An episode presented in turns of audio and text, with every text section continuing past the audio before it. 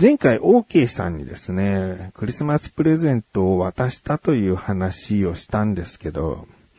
まあ、あの、クリスマスに限らずですね、プレゼントをした話って、少し前の過去は結構してて、ここ最近の過去にはあんまりしてないんですよ。で、なぜかっていうと、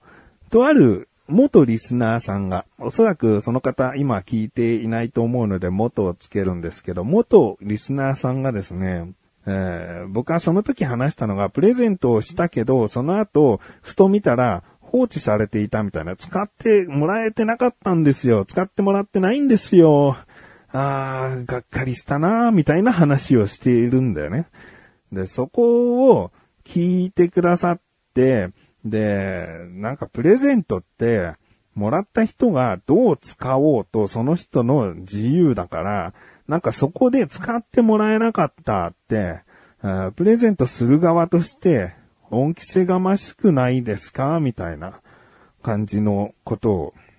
だから、まあ、プレゼントする側としてプレゼントされた側がどう思うか、どう使おうかは勝手なんだから、そこのエピソードは話さなくていいんじゃないか。そう、まあ、そもそもそういうふうに思わない、思わない方がいいんじゃないか、みたいなことを、あの、言ってくださったんですけど、まあでも僕からすると、これはまあ言い訳でもないんですけど、まあこの番組で話すからそこまでのエピソードがあったり、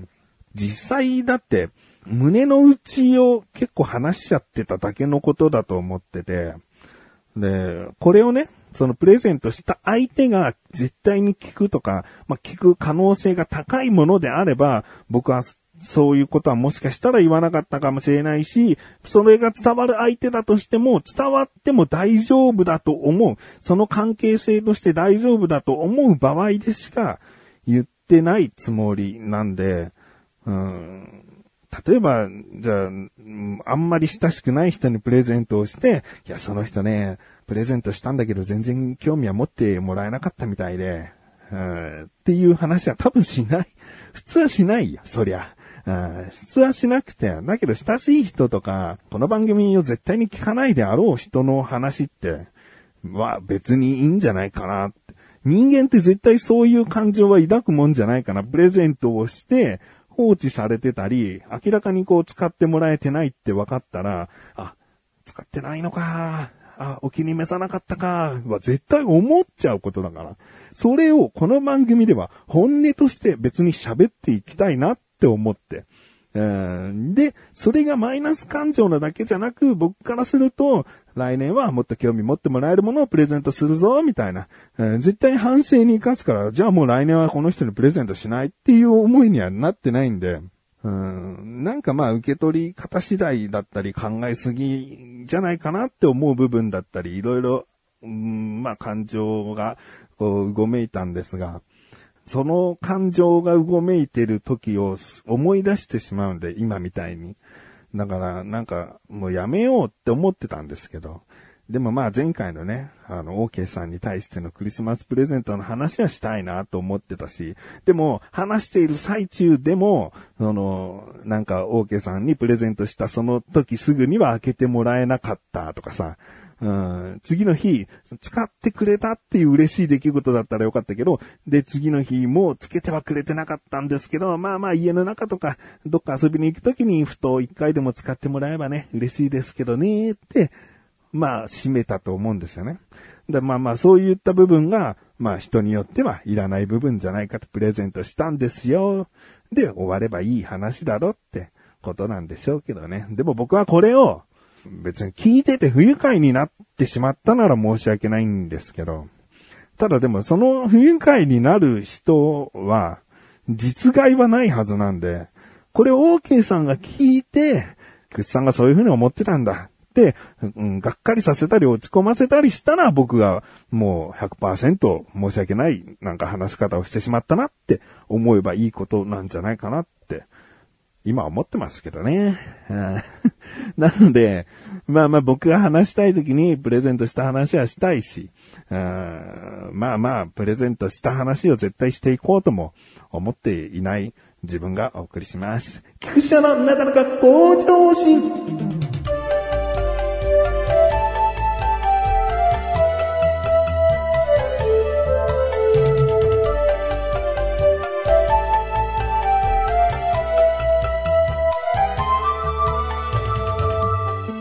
ちょっとめんどくさかったね。えー、僕のめんどくさい部分出ちゃってましたけど。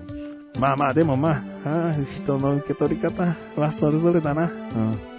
ということでですね、今回話したい話はですね、お弁当の話です。えー、1月の11日から息子の学校が始まりまして、えー、中学生の弁当をですね、まあ作っているわけですえー、今、長男は中2なので、約1年半ですね、お弁当を作り続けています。えー、週の、え、5日間お弁当が必要な時に、4日間は僕が作ってます。で、そのお弁当作りって、も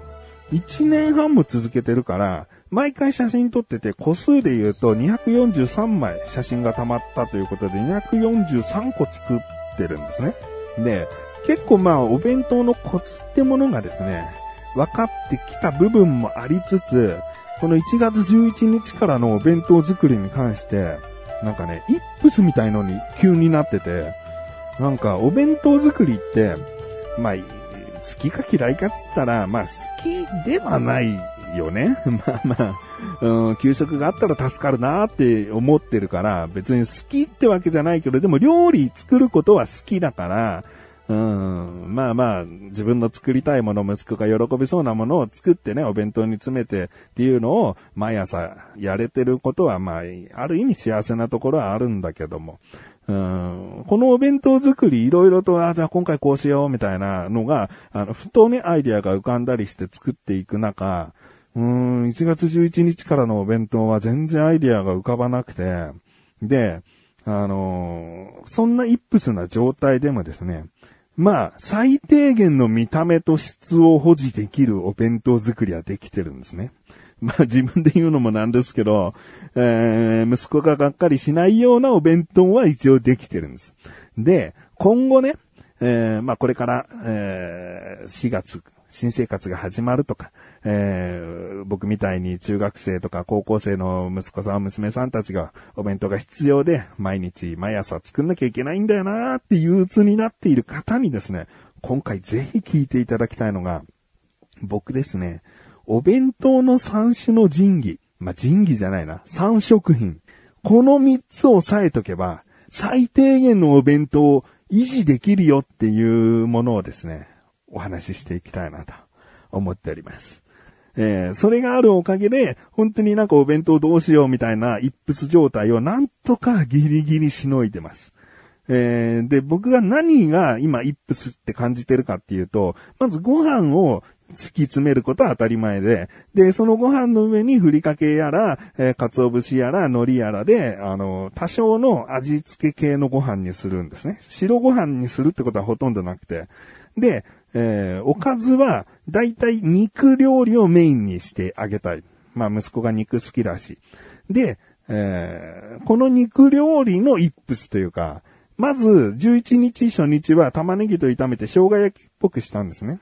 で、次の日は、うん、玉ねぎ昨日やったからなーって言って冷蔵庫見たらえのきがあったんで、えのきと豚肉炒めて、まあ塩胡椒味にしたんですね。まあ味はね、まあ1回目は生姜焼き風だから醤油とかみりんとかも使ったあれなんだけど、えー、次の日は塩味で、一応味は変えたつもりなんだけど、見た目がまあまあそんな変わらずっていう。で、次の日、どうしようかなと思ったら、またなんかね、勢いで玉ねぎと豚肉みたいな料理になりそうだったんですよ。で、冷蔵庫見たらナスがあったから、いや、まあ、ナスと玉ねぎとりあえず炒めて、えー、で、豚肉は豚肉だけで炒めれば、二品なんじゃねえかみたいな。うん、これまとめて炒めると、なんかまた玉ねぎ、えのき、ナス玉ねぎみたいな、豚肉ととにかく炒めた料理を弁当に入れてメインとしちゃってる、なんか、レパートリーの狭さが出ちゃってるなと思って。で、ここでなんか思いつかないんだよね。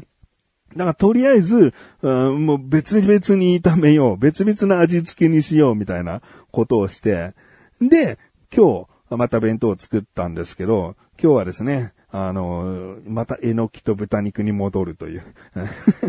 えのきと豚肉炒めを、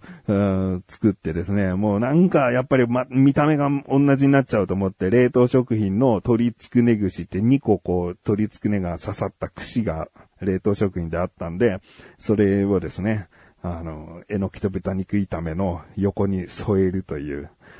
そういう 少しでも見た目変えなきゃみたいな、えー作り方をしたんですけど、要はメインのおかずの、こう、豚肉を基本使うみたいなことになってるのは、あの、豚肉とかさ、鶏肉って、基本的にはもう毎日買い物行く人だったらそんな気にしないかもしれないけど、うちって、えー2週間に1回でまとめ買いするんですね。そうすると、結構冷凍する肉が増えてきて、で、なるべくでも冷凍したくないじゃんってなると、豚肉使い切っちゃおう習慣みたいのが出てきちゃうんですね。そうなってしまったせいで、今のところ豚肉が4回連続続いちゃって、いや、鳥使えばいいじゃんなんだけど、鳥は鳥でね、またなんか、鶏もも肉1枚を冷凍しているんだったら解凍してもいいんだけど、なんか、うんお弁当用に鶏肉冷凍し忘れちゃってて、3枚4枚まとめてこう冷凍してるのを解凍しちゃうと弁当用じゃなくなっちゃうんだよね。その残った方のものはどうすんだってなっちゃうから。うん、まあまあとりあえず豚肉使わなきゃでこんな感じになっちゃってて。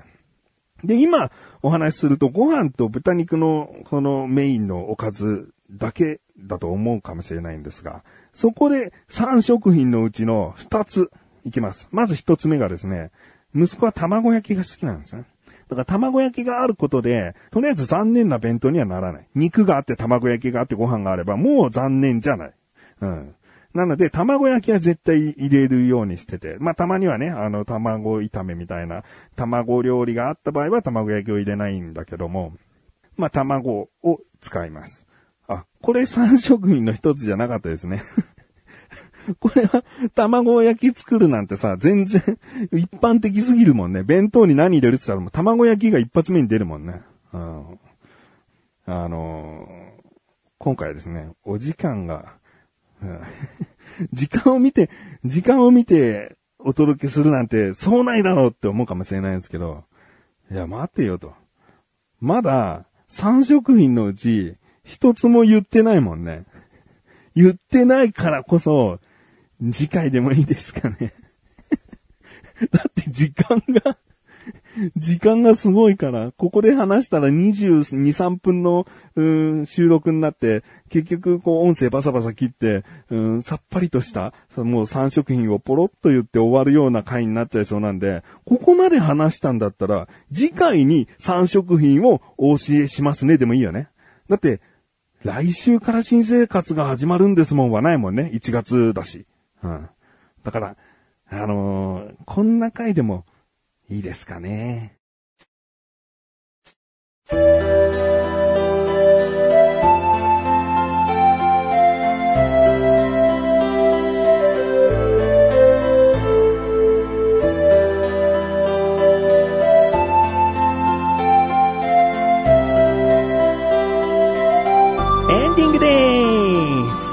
ね今回は3食品。これがあれば、うん最低限のお弁当は維持できるよっていう話、ね、届かなかったですね。お弁当話。あの、ほぼ毎日作り続けてきてるわけだからさ、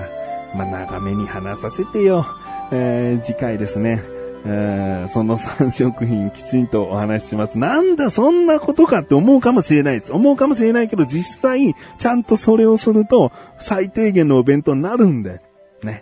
ということで、お知らせです。このなだらか小女子が配信されたと同時に更新されました、小高菊池のだからじゃあ聞いてみてください。今回ですね、コロナについても少し話してるかな。あとですね、もう後半の部分なんですけど、血液型の話、ね、これ予告通りですね。あの、結構熱入って話せたし、小高にも興味を持ってもらえたので、改めて血液型、ね、ABO、うん AB、ね、その血液型に対してさ、性格とかなんだかんだ色々言われていますが、果たして、あなたはどう思っているのか、僕はこう思っていますという話してます。ぜひ聞いてみてください。ということで、なだらか今年はまスセルコスです。それではまた次回お会いいたい菊池翔でした。メガネたまるでまるよ。お疲れ様です。